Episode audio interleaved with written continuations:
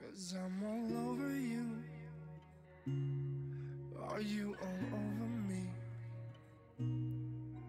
True, it hurts when you see rainy days are too cheap to get to.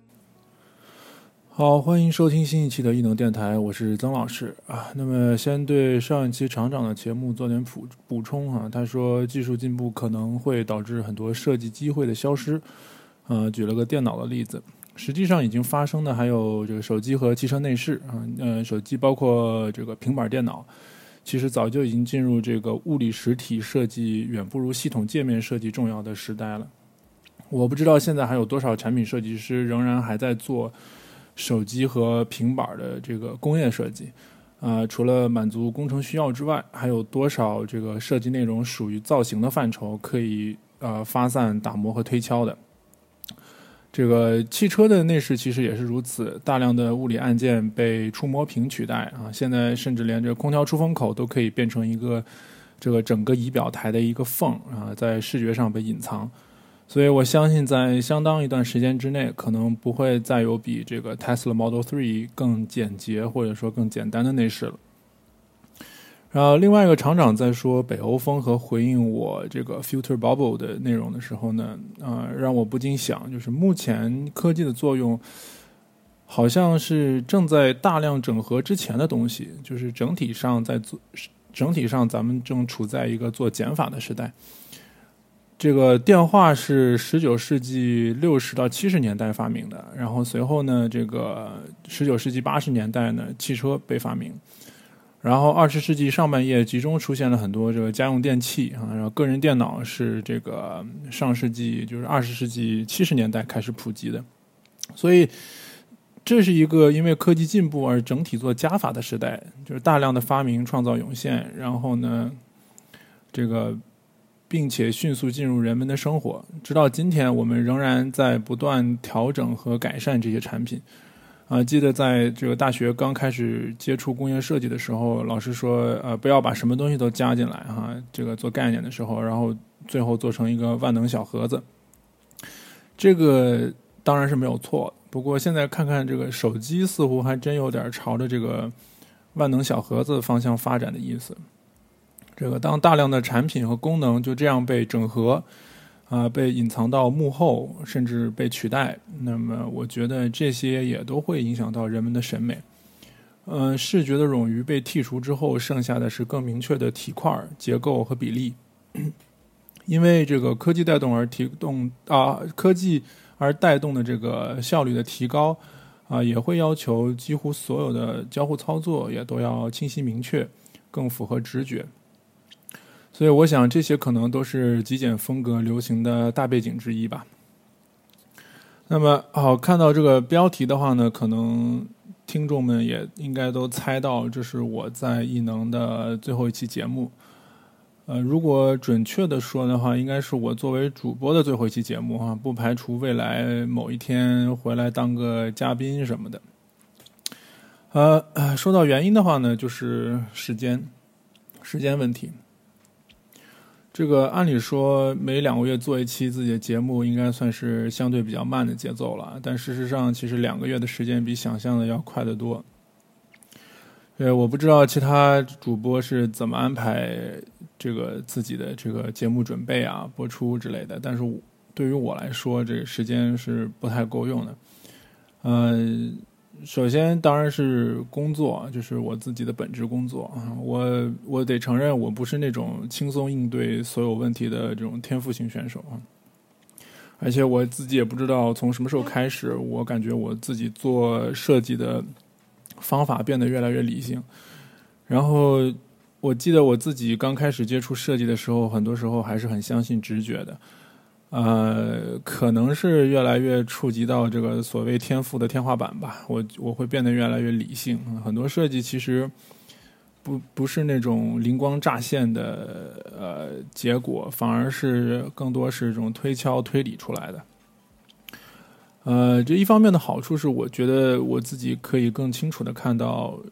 这个设计过程中碰到的问题，然后呢，也开始有一些就是应对这些问题的方法。啊，同时呢，我在向别人讨教、讨论或者是 present 的时候，我也能更清楚的表达我自己的想法。但是呢，另外一方面呢，就是就是肯定自己做的很多东西并不是非常满意的那种，还在一个学习的过程中。所以说，这时候如果希望更上一个层次的话呢，也经常会感觉到这个有吃力的地方。呃，知乎上我记得我看过一句话，说这个啊，就是谁谁谁还没有到这个努力拼天赋的，还没有努力到这个拼天赋的程度哈。我我知道这句话的本意其实是要激励大家更努力一些，或者说很多事并不是需要多少天赋才能做好，而是你只要努力了就能达成的。不过我想说的是，就是天赋这个东西其实是就是说，如果你有的话是。怎么说呢？就不需要怎么努力，其实就可以拼拼赢别人的啊。就是如果一个人需要非常非常努力的话，其实说明可能也并没有什么特别多的天赋可以去拼。所以我觉得我就是那种比较努力的人当然，就是说有天赋的人也是也是有那种努力型的，对吧？那但是这个有天赋的人再加上努力，那结果就完全不一样了。呃，我之前还听过一期这个硬影像，这个摄影师罗潘就说到过这个天赋的问题。我对他说的很多观点，其也有越来越多的这个切身体会。啊，尤其是当你看到很多，就是无论是网上的呀，还是身边的那些人，就是有那种，就是看到他们可能会发出一种感叹，就是说啊，我可能花再多时间也不一定赶得上。就是那种感觉，其实还是很难用语言去描述形容的。呃，我相信，嗯，也有很多人会有这样像我这样类似的感觉。这个所谓这个理性的做设计，其实我觉得说白了，也就是穷举法吧，就是找到更多的一些可能性，然后再在这些可能性当中挑选一个相对的优解，也不一定是最优解，但是相对比较优的一个一个答案。呃，比如说这个做汽车设计的时候，总是要分方向的，然后在每一个方向下面做各种不同的尝试。那么，在这个纯造型方面的话，我觉得其实这种设计流程相对其他的很多啊工业或者产业来讲，还是比较低效的。呃，如果我们把这个这种设计流程放到一个目前的这种。呃，高科技的大背景下面，我猜啊，将来是不是有可能会有那种通过深度学习的人工智能，然后提出很多造型上的可能性，供设计师来选择，然后这个设计师再来做一些优化和调整啊。这个不是空穴来风，因为我之前也看到过，就是有一个建筑类软件已经可以做一些。啊，非常基础的，就是代替设计师的工作。就是你如果输入一些基本的参数，比如说，啊，我我需要有几个房间、几个厕所之类的哈。然后呢，你这时候随意缩放这个建筑物的面积和形状，就是调整它的形状。那么，这个软件能自动帮你调整房间的设置，啊，甚至可以细化到，比如说床的摆放位置啊、窗户的数量啊，因为要考虑到通风和采光。啊，而且在那个，呃，我看的那个视频介绍的末尾，就是已经有一些现实中的住宅小区已经可以用这种软件来开发了。嗯，那么回到汽车设计哈，就是且不论就是说我就是有多少人平时在画图的时候，其实也都是画一些嗯比较肌肉记忆的东西。呃，即使是真的，你坐下来好好想，好好去。去推敲的话，仍然还是有很多结果是，其实是我们说 predictable，或者说非常 generic generic 的啊。如果说我在想，这个前期的发散可以被取代的话，那么设计师或者人在未来需要做的，其实就剩下是去做评价和调整。那么听起来可能工作量是小了，但其实难度是大大增加了。我一直一直呃，我这个一直认为哈，如何建立评价体系是在整个设计中最难的一个部分。就像这个英语里面我们说呃一般疑问句和特殊疑问句，那么设计呃要回答的问题一定都是特殊疑问句，对吧？也就是没有唯一答案。那么我们也都知道，就是对于这一类问题，想要有一个相对好的答案，啊，在英语上面的话，至少要达到什么样一个水平，对吧？那么同样的设计也是如此。呃，即使汽车设计是一个相对比较小的行业，但是能画的人实在太多了，啊，那么后面慢慢开始区分这个设计师能力的部分，就是很大程度上就是如何去评价自己和别人的东西。那么这个“评价”这个词可能有点太高高在上了哈，那换一个英文单词，比如说叫 “evaluate”，那可能会变得更好一点。这些都是非常难的部分，就是需要用很多项目慢慢去养出来。所以目前仍然在学习阶段的设计师，就相应的要去，呃，对他们就提出了比较高的这种要求啊。毕竟因为这个鉴别能力是是这个时间慢慢慢慢积累的。所以，如果说设计师渐渐的不需要做太多前期的工作，而这个恰恰前期工作又是用用来培养这个设计师评价体系的话，那么我觉得可能在未来设计师们会遇到一些比较有趣的局面哈。那么相应的这个设计教育可能也会发生一些变化。这个说到评价体系呢，我也想对这个厂长上一期节目里关于概念设计的内容做一些补充啊。说到这个未来的面向未来的这些概念设计，我们可能呃一般来说第一反应或者说第一期待就是说啊这个东西要天马行空，要酷炫，要狂野哈。但是我们真的看到那种有极其这种酷炫的概念之后，往往可能又会觉得说这样是不是有点太虚了？那么。这个中间的这个 sweet spot 在哪里？就是为什么说有的概念看起来很酷炫，但又觉得说是有实在内容的？呃，这其实有一个呃原则叫玛雅原则，就是 M A Y A most advanced yet acceptable 啊，就是在可接受的范围内做到最前瞻。很多这个优秀的科幻作品让人觉得是可以接受的，就是因为里面提及的很多概念。其实，在基本层面是行得通的，啊，如果太过概念而开始让人觉得虚假，那很可能就失去了可信度，整个设计就会变成那种六点档的卡通节目一样啊，让人没办法严肃去对待。那么，既然要可接受，那么这里就有很多当下的这个基础认知，或者也可以说是限制。那么，面对这些限制，我们在做设计的时候，其实反而才有立足点，才有讨论的那种 touch point 啊，才有这个一些评价的标准。啊，那么这个除了我自己在本职工作之外，我其实在前段时间也做了一些兼职啊，当然，同时呢，还有在带学生两个学生做这个项目。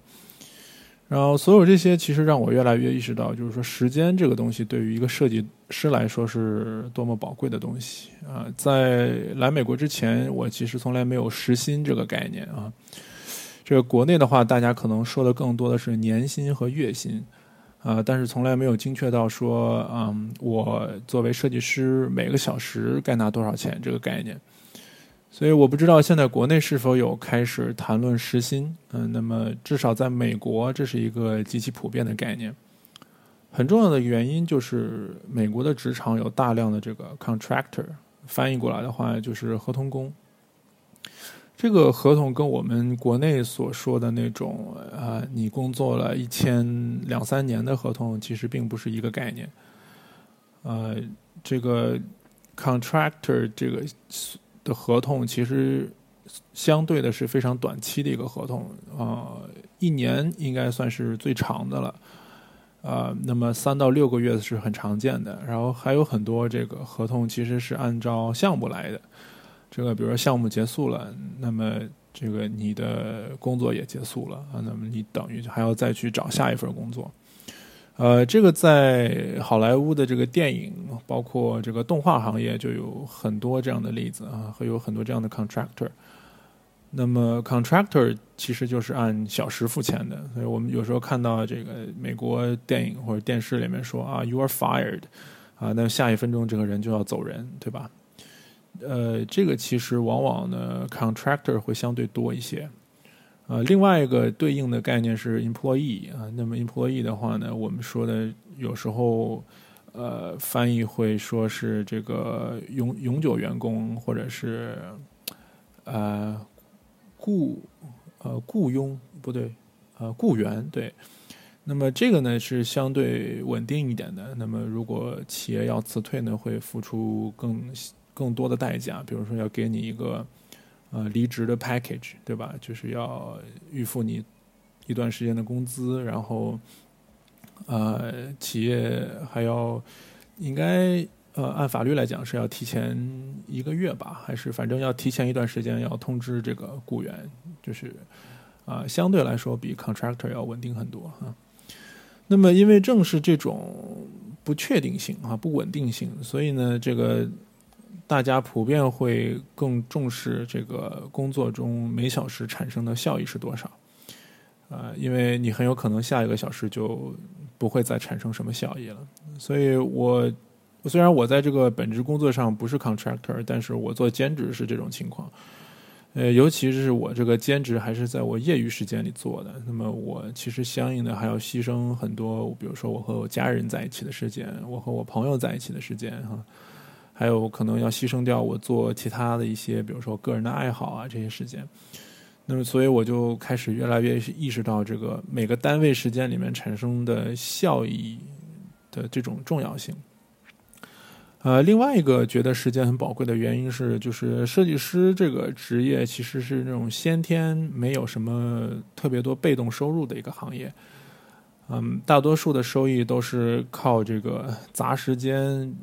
进去的那种主动的收入哈，啊，典型的被动收入就是你当房东对吧？每个月收一些租金，那么这部分其实不需要你去投入时间和精力，仍然会有效益产生。那么我知道在设计行业有类似这种被动收入的，可能是比如说一些产品设计师啊，包括家具设计师哈，他们可以对每一件售出的产品抽成啊，那么由此产生的这种被动收入。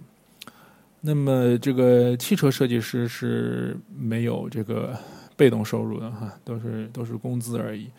呃，不可能说你你卖一辆车，然后对对卖的每辆车进行抽成，没有这种情况。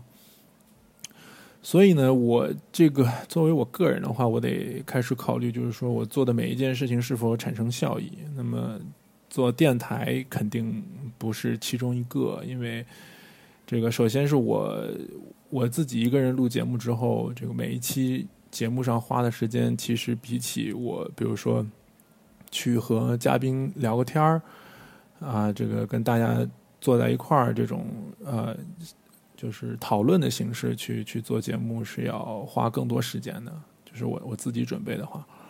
嗯，加上目台目前的这个电台并没有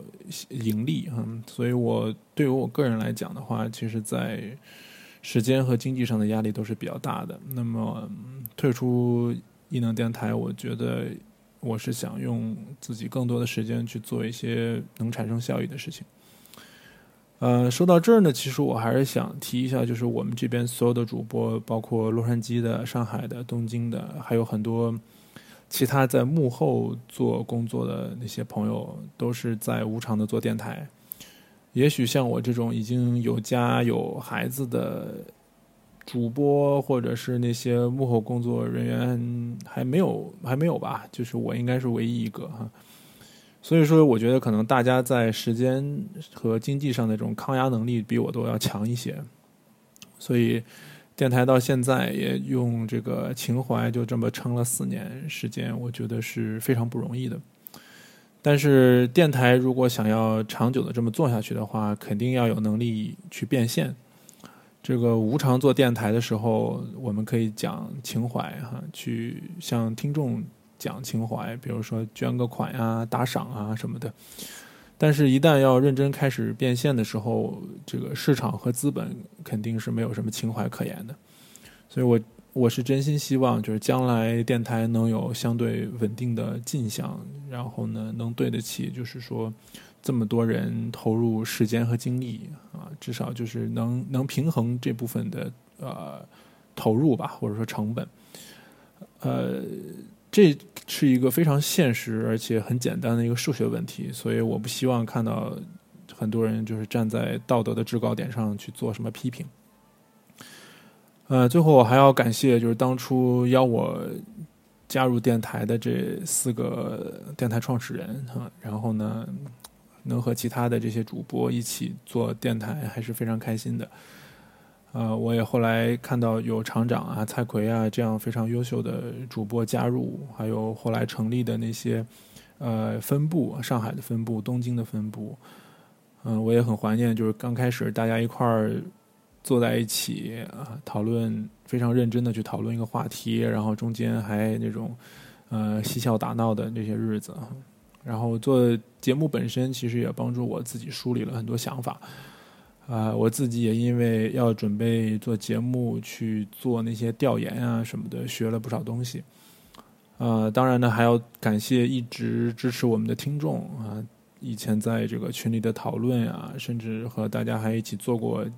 那些就是就是短期的那种快速练习那种小项目之类的啊，我觉得这些经历都是我未来很多年里可以拿来吹嘘的资本。那最后，非常谢谢大家能理解我这个离开的决定，啊，希望异能电台能长久的做下去，啊，早日实现盈利啊！谢谢大家，再见。